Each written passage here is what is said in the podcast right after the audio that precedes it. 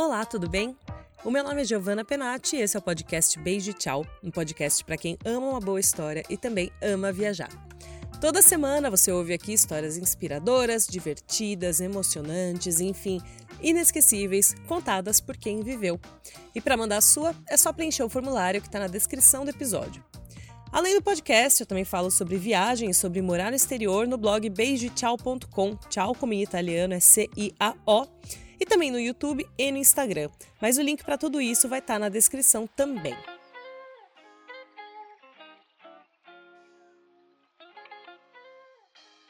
Depois de gravar o episódio de hoje, eu cheguei toda empolgada pro meu marido e falei: "A gente tem que ir para lá".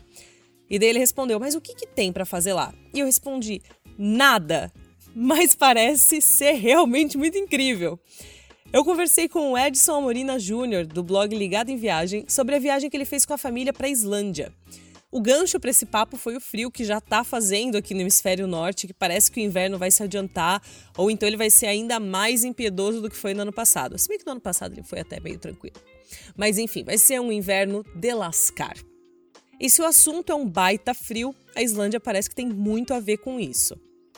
Se você nunca pensou em ir para a Islândia, eu acho que esse episódio pode colocar uma curiosidade aí na sua cabeça. E além disso, a gente também fala sobre como é morar na Europa para quem ama viajar, que eu acredito que seja todo mundo.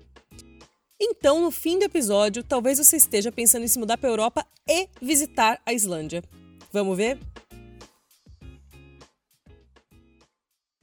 Meu nome é Edson Amorina Júnior, né? Eu moro aqui na Alemanha já há oito anos acho que é isso aí, oito anos que eu estou aqui. A gente chegou em 2012. Eu, a Viviane, que é minha esposa, e a minha filha Olivia, a gente veio para cá é, devido a uma proposta de emprego da, da, da Viviane, né? Ela trabalhava numa empresa que é a matriz é aqui na Alemanha, é aqui na Alemanha, e ela foi convidada a trabalhar, a se mudar para cá, né? Então a gente acabou vindo de mala, filha e tudo para cá, para esse país, né? Que é bem diferente do que até bem diferente do que a gente imaginava, porque quando a gente pensa em mudar de país, ainda mais nós brasileiros, né? A gente acaba pensando muito em país que a gente tenha algum laço familiar e a gente não tem nenhum parente e nenhuma ascendência é, de, de alemães, né? A gente, né, como muitos, muitas famílias aí em, de São Paulo, a gente acaba tendo, né, familiares espanhóis, familiares portugueses, italianos, e a gente nunca pensou em vir para cá, né? Então a gente veio, acabou vindo e, e a vantagem de você morar num país na Europa é que você tem muito mais facilidade de conhecer destinos turísticos que ficam que fiquem fora daquela rota é, tradicional do turista brasileiro, né, do viajante brasileiro, que quando até pela por ser muito caro, né, uma viagem aqui para Europa, a gente acaba concentrando naqueles lugares que você já ouviu falar que você quer conhecer, né, principalmente as capitais, né. Então você vem para Roma, você vem para Paris, você vem é, para Berlim, para Londres, então você acaba concentrando muito, né, dando muito mais foco nessas nessas cidades e, nesses destinos já conhecidos da, pela gente, né, lá no Brasil. Já que você falou de capital, você não mora nem na capital na Alemanha, né? Então a falta de referência sobre como seria morar na Alemanha acho que foi talvez até maior. O que, que você acha sobre isso? Bem diferente, na verdade, porque eu moro numa cidade chamada Ettlingen, que fica no noroeste da Alemanha. Então, ela fica bem próxima da fronteira com a região da Alsácia da França. Só que é uma cidade que está totalmente fora do circuito turístico e é uma cidade que também está bem fora daquela do, dos grandes polos é, comerciais industriais, né? Que a gente ouve falar, porque você vai ouvir falar, falar da Alemanha, você fala de Berlim, você fala de Frankfurt, Munique, Stuttgart, que são as, as grandes cidades, e são as cidades para quem procura emprego, né? Quem está pensando em morar, são essas cidades que você acaba procurando. E a vantagem de você morar nessas cidades é que você pode se virar muito bem falando inglês e até mesmo trabalhar, tem muito oferta de emprego e que você nem precisa do alemão, porque você vai acabar tendo contato com clientes que não são clientes alemães, né? A gente se mudando aqui para essa cidadezinha, a primeira, primeira coisa que aconteceu foi que eu não consegui emprego, né?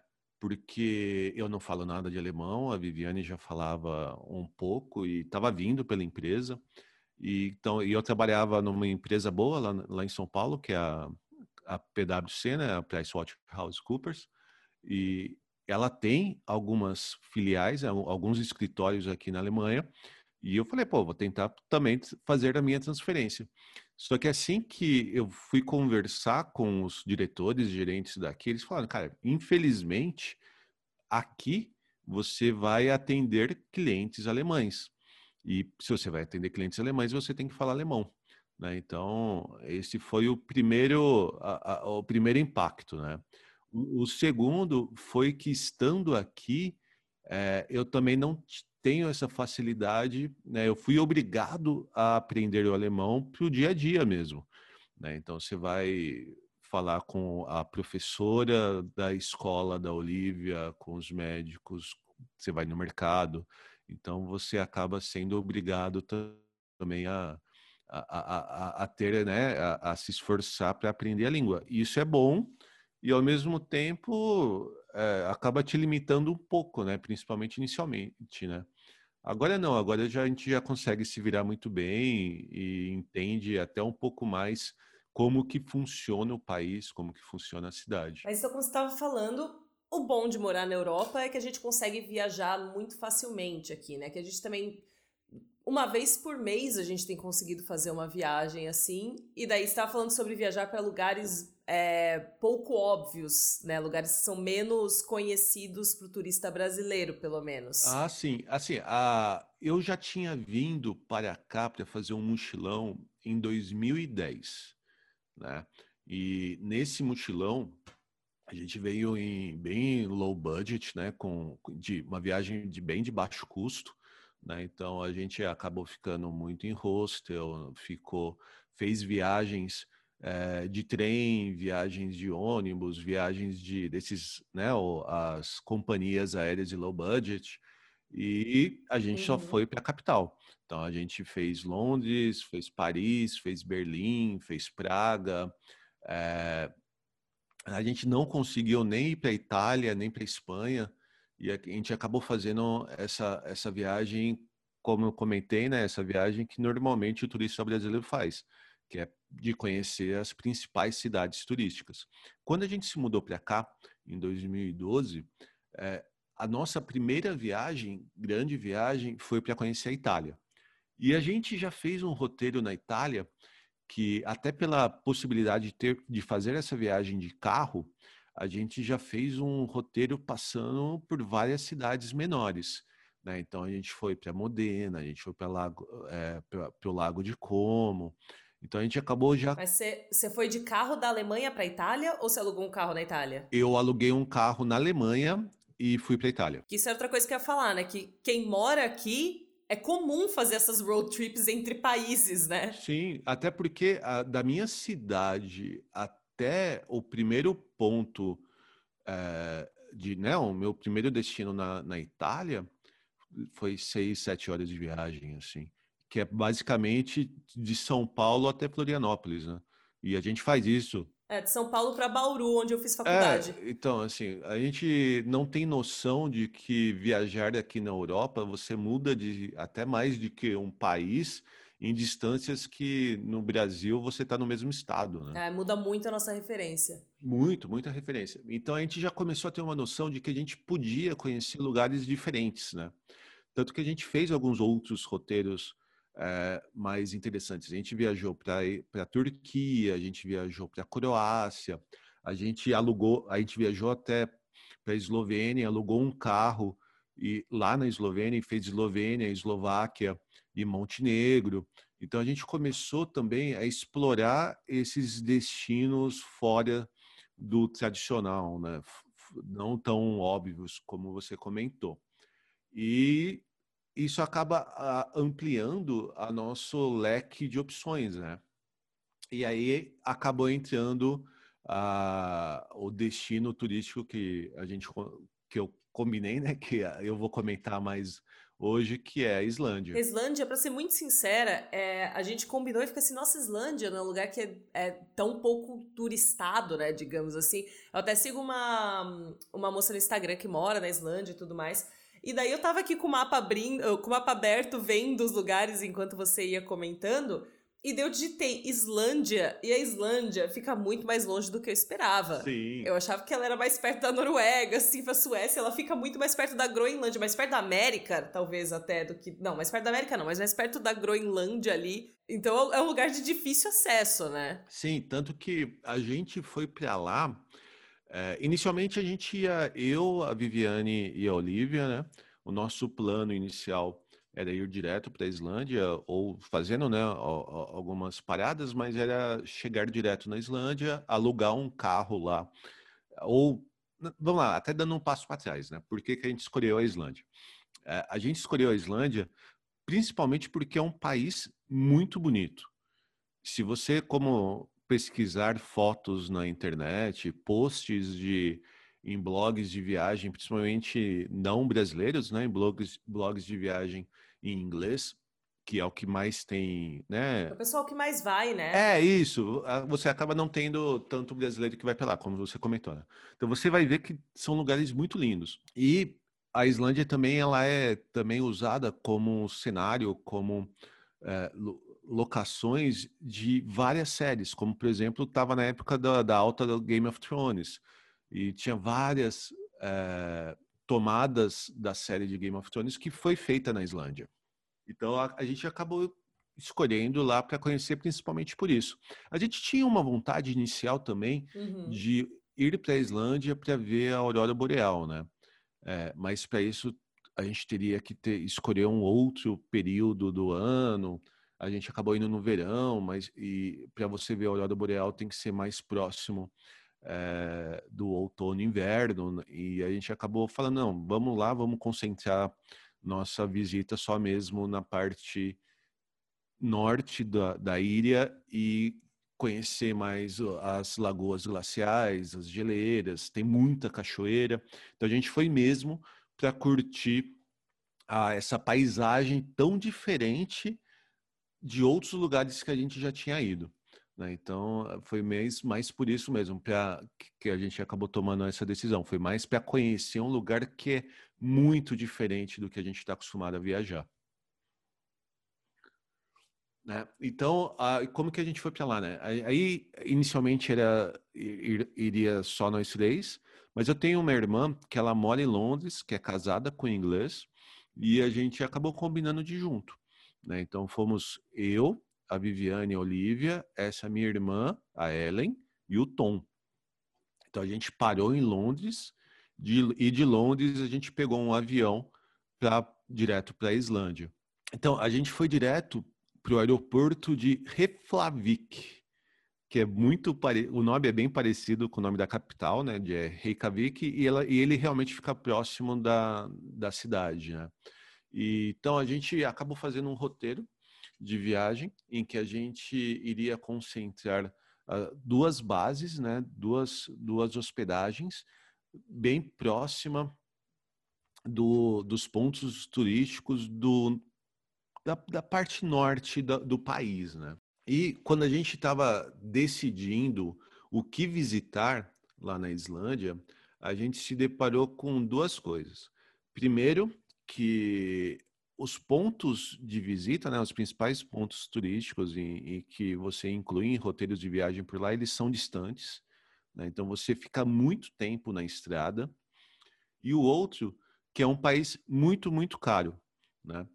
A gente acabou não tendo muito tempo na Islândia, né, no país. A gente ficou apenas cinco dias, considerando o primeiro dia que a gente chegou e o quinto dia que a gente foi embora.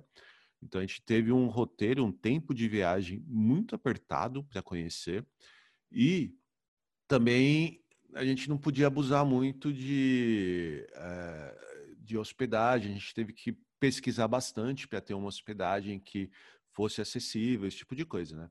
O que que isso acabou tendo como consequência? O nosso roteiro de viagem ele foi muito apertado. A gente incluiu nesses dias que a gente estava que, gente, que nós estávamos por lá vários pontos turísticos. Né? Então a gente já chegou no aeroporto e direto do aeroporto a gente já foi visitar coisa. Então a gente saiu do aeroporto, a gente já passou no, no litoral, foi para um, a Blue Lagoon, que é um spa de águas termais que, que é bem conhecido e é bastante visitado. Já foi para a cachoeira e só foi chegar na, no chalezinho, né, numa cabaninha que a gente tinha alugado via Airbnb, no final da noite. Né? Então a gente já foi praticamente cinco dias de correria. Isso tudo foi em Rei... Como que fala capital? Reykjavik. Nada, não, não, não foi na, em Reykjavik, não. Tudo isso são diferentes cidades no, na, na parte norte da Islândia, tá. assim. É, diferença, assim, tipo, de uma a duas horas de estrada.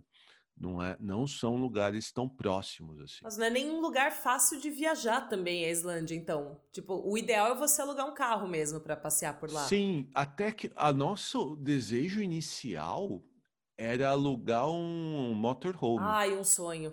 É, a gente queria muito fazer isso. A gente queria alugar esse motorhome é, e não ficar só na parte norte, a gente queria dar uma volta em todo o país, porque tem outros destinos né, para se conhecer por lá. Só que devido a tempo e custo, a gente acabou ficando só, alugou um carro bem baratinho mesmo e acabou ficando só por essa, por essa região.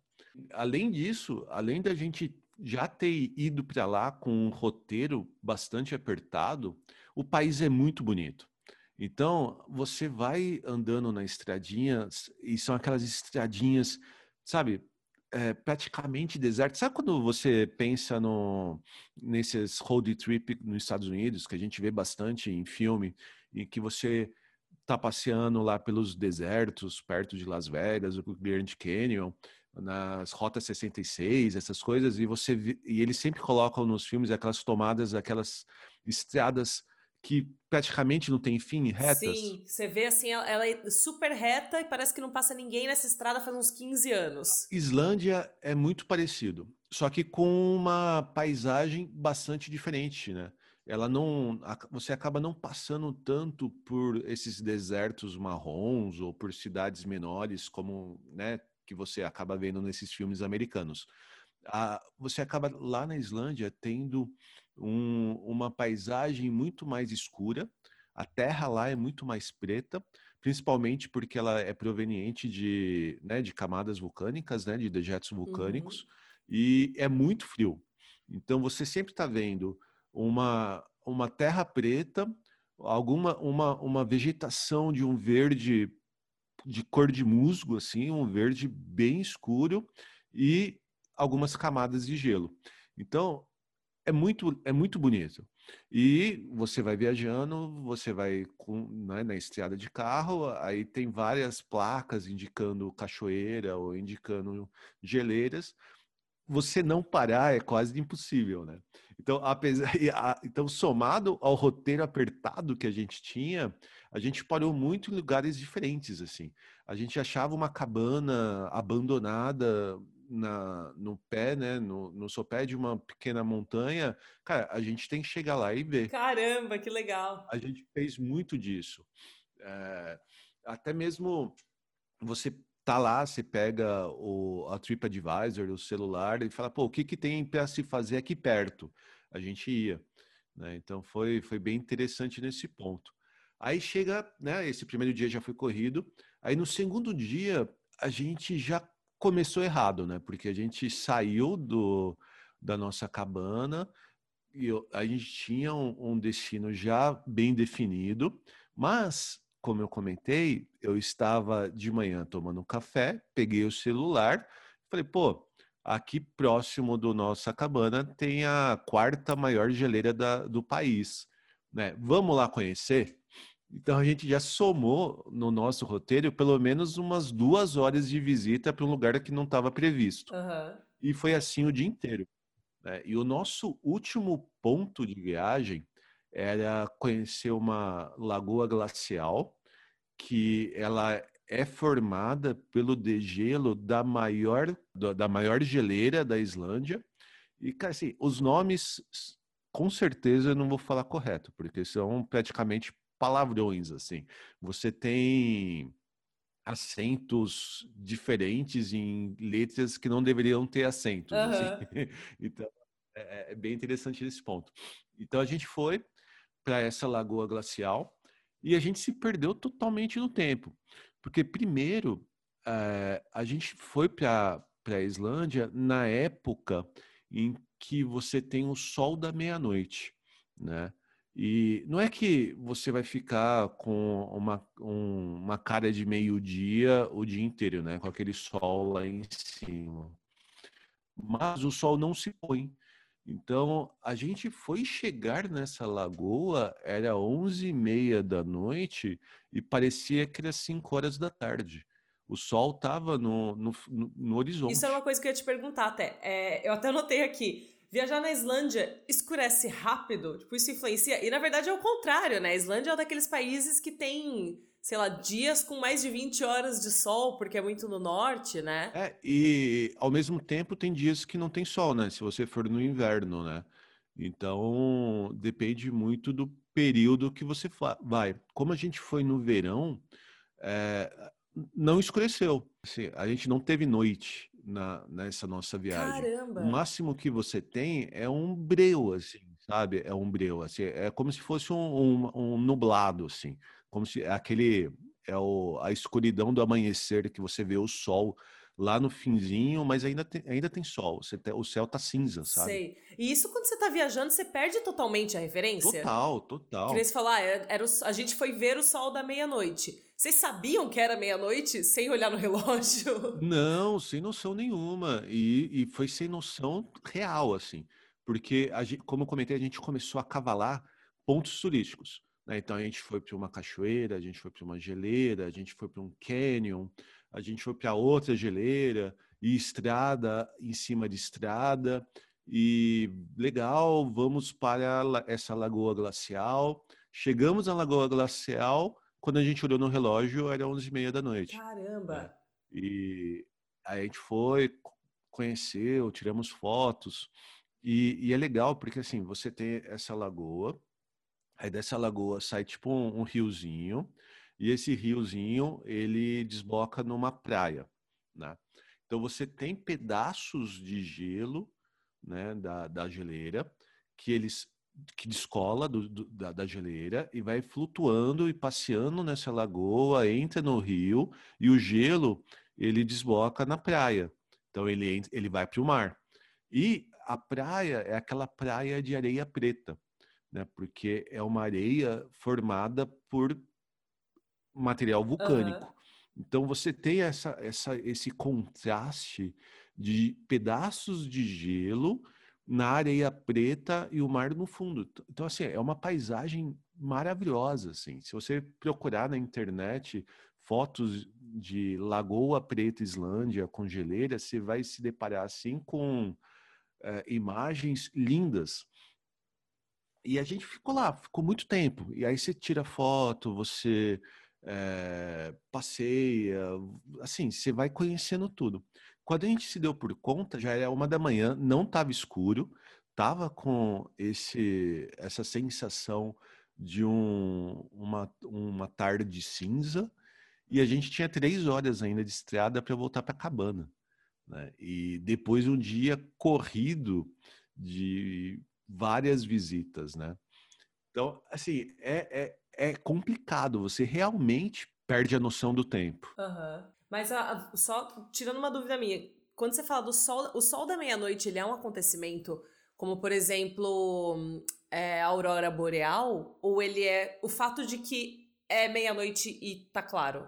Eu acho que não chega a ser um, um acontecimento no sentido de é, ser um, uma atração turística, porque é algo comum. Pra assim, gente sabe? é, né? Algo que é, é pra, pra gente não, pra gente não é, né? Concordo. Mas pro, pro país em si é algo que se você vai para lá você vai se deparar e não é algo tão bonito assim como uma aurora boreal. Você na aurora boreal eu nunca vi, eu nunca vi pessoalmente.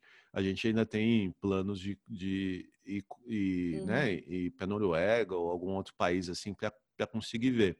Mas o que a gente vê de imagens aí é que é um negócio que você vê luzes de várias cores no céu durante a noite. Então é realmente uma, uma atração. O, o céu, o sol, o sol da meia-noite é muito mais uma experiência, sabe? É algo assim que quando você percebe está acontecendo.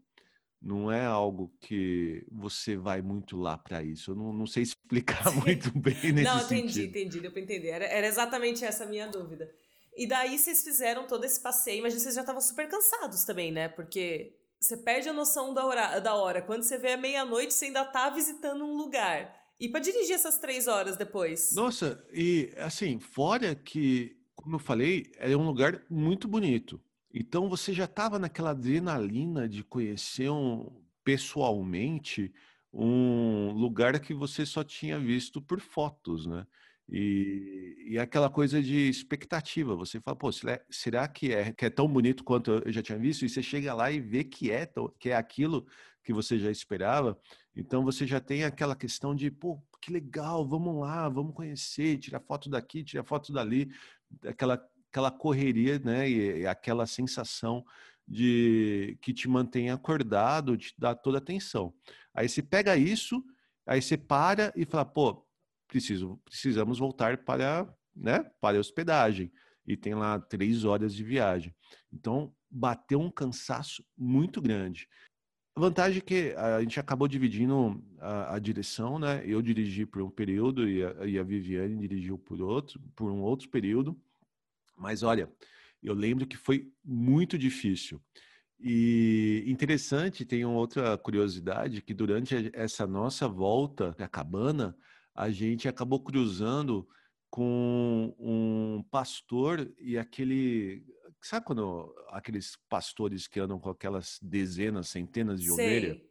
Então a gente teve que parar, esperar essas ovelhas passarem do lado do nosso carro. Então foi um, foi um negócio muito Mas interessante. Mas espera, assim. o cara tava pastorando as ovelhas de madrugada? Era umas três da manhã, três, quatro da manhã. Nossa, então a vida na Islândia continua de, continua de madrugada também? Tipo, qual que é a sua percepção sobre isso? Porque assim, são lugares muito distantes e lugares muito vazios, né? Tirando Reykjavik, que é a cidade né, que é a capital e a principal cidade turística, as outras cidades que a gente visitou, elas são muito vazias. Ela tem poucas casas, é, praticamente poucas lojas, praticamente um ou dois restaurantes. Eu não sei dizer se como que é o ritmo de trabalho, o ritmo de vida nessas pequenas cidades. Mas em Reykjavik, quando a gente viu, era realmente 24 horas a cidade funcionando, assim, Caramba. assim, os bares abertos, né, alguns restaurantes. Eu não sei se a parte comercial, se a parte de trabalho é, mas tenho que fazer o, o dia inteiro, porque assim, né, só eu já dei uma adiantada, né? Mas depois que a gente. Aí deu tudo certo, chegamos na cabana, né? Quatro horas da manhã, descansamos e no dia seguinte, 8 da manhã, 9 da manhã, já estava na, na estrada de novo, né? E, e só eu terceiro. Nossa, vocês dormiram 4, 5 horas também. A gente dormiu muito pouco. A gente dormiu muito pouco. E é aquela coisa, né? Você chega, e você tem que fechar a cortina, porque tá claro lá fora. Né? Senão não consegue dormir. Você não, se você precisa de escuridão para dormir, isso vai incomodar bastante. E a nossa ida para então a gente foi assim, né? A gente teve três dias de viagem é, em cidades menores, em destinos turísticos mais distantes. Essa viagem que eu contei pela Lagoa Glacial foi o segundo dia da viagem. Aí no quarto dia de viagem, a gente foi para Reykjavik, porque lá a gente, a gente planejou dois dias. Um dia para conhecer o Círculo Dourado, que é o, a, a, mais famosa rota turística da, do país, né, da Islândia, em que você conhece um parque, você passa por entre é, a divisão das das crostas né, terrestres que divide a América e a Europa é bem interessante. Assim. Nossa! Assim. Além de é muito legal. E então, assim, aí o último dia da viagem a gente deixou ele separado para conhecer Reykjavik, né, a capital da Islândia.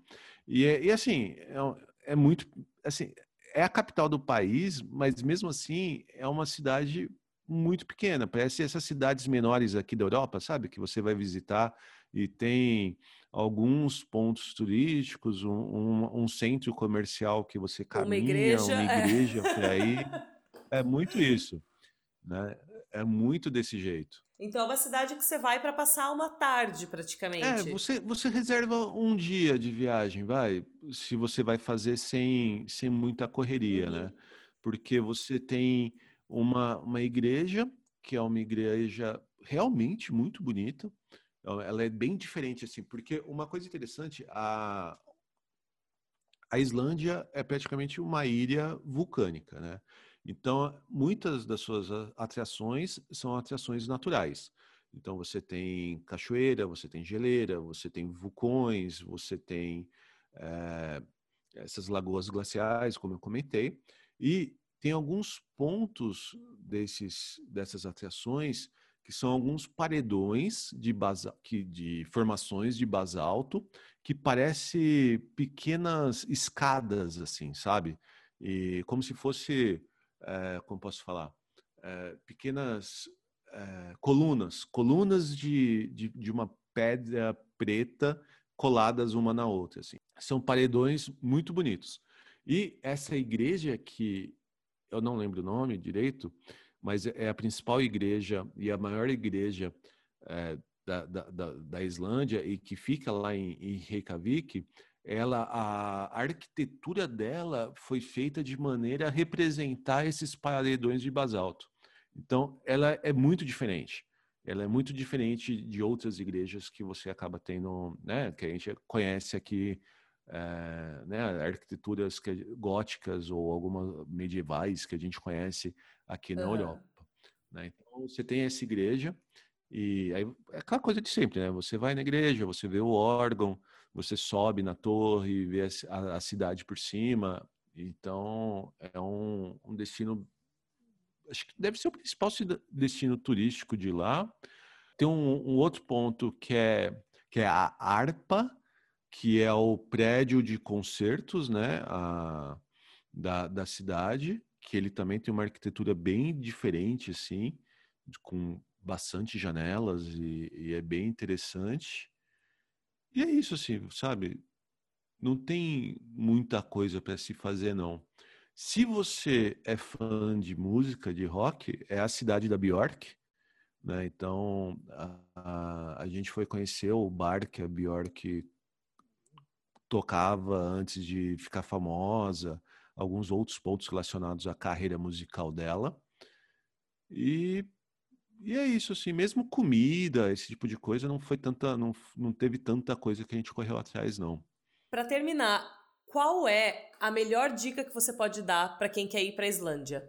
Não morando na Europa, morando no Brasil, que seja, mas a pessoa, depois de ouvir o podcast, pensou, puta, eu quero ver essa praia de areia preta com as geleiras brancas, que parece um preto e branco natural. O que que essa pessoa tem que fazer ou não tem que fazer? Acho que o primeiro ponto, e acho que vale para qualquer viagem aqui para a Europa é a gente planejar e já prever os custos. E falando especificamente da, da Islândia, a Islândia ela tem um problema de custo que é alimentação. A alimentação lá é muito cara, né? É muito cara.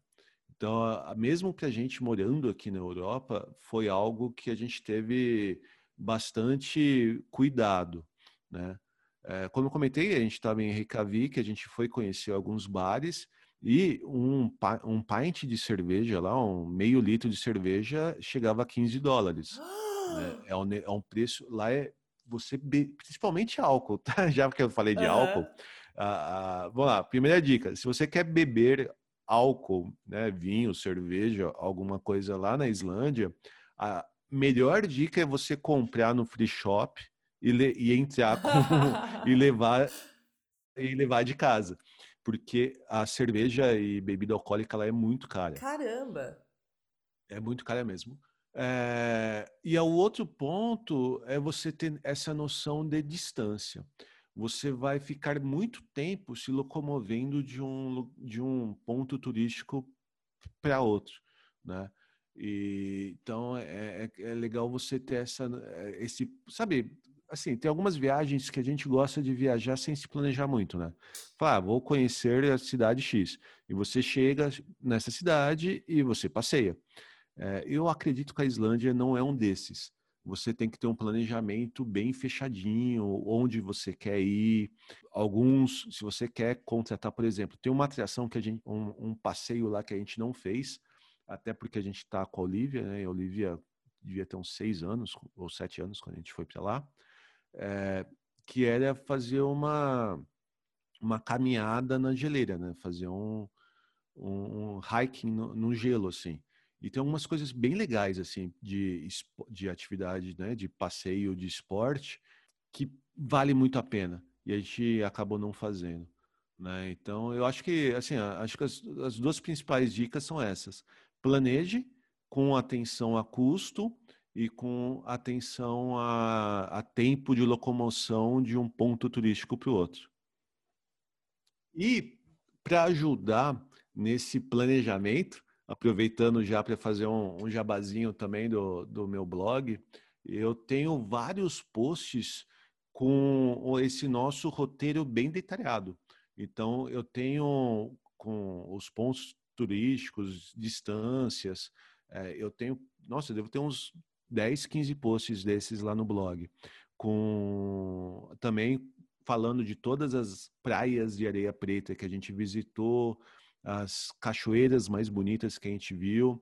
Então, para quem tiver interesse e quiser saber um pouco mais de como foi essa nossa experiência lá na Islândia, é só ir lá no nosso blog, o ligadoemviagem.com.br e procurar por Islândia que você vai achar bastante conteúdo.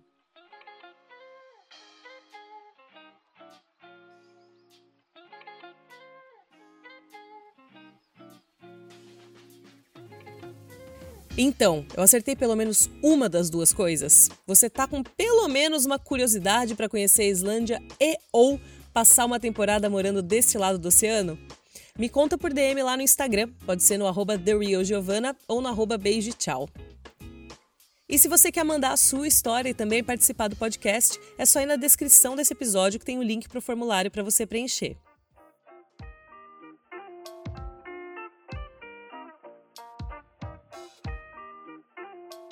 Lembrando, o podcast Beijo Tchau é só um dos braços de conteúdo que eu produzo na internet. Também tem o blog beijotchau.com, o canal no YouTube e o Instagram. Basicamente, eu estou em todos os lugares. Depois dá uma olhada neles também, que eu acho que você vai curtir.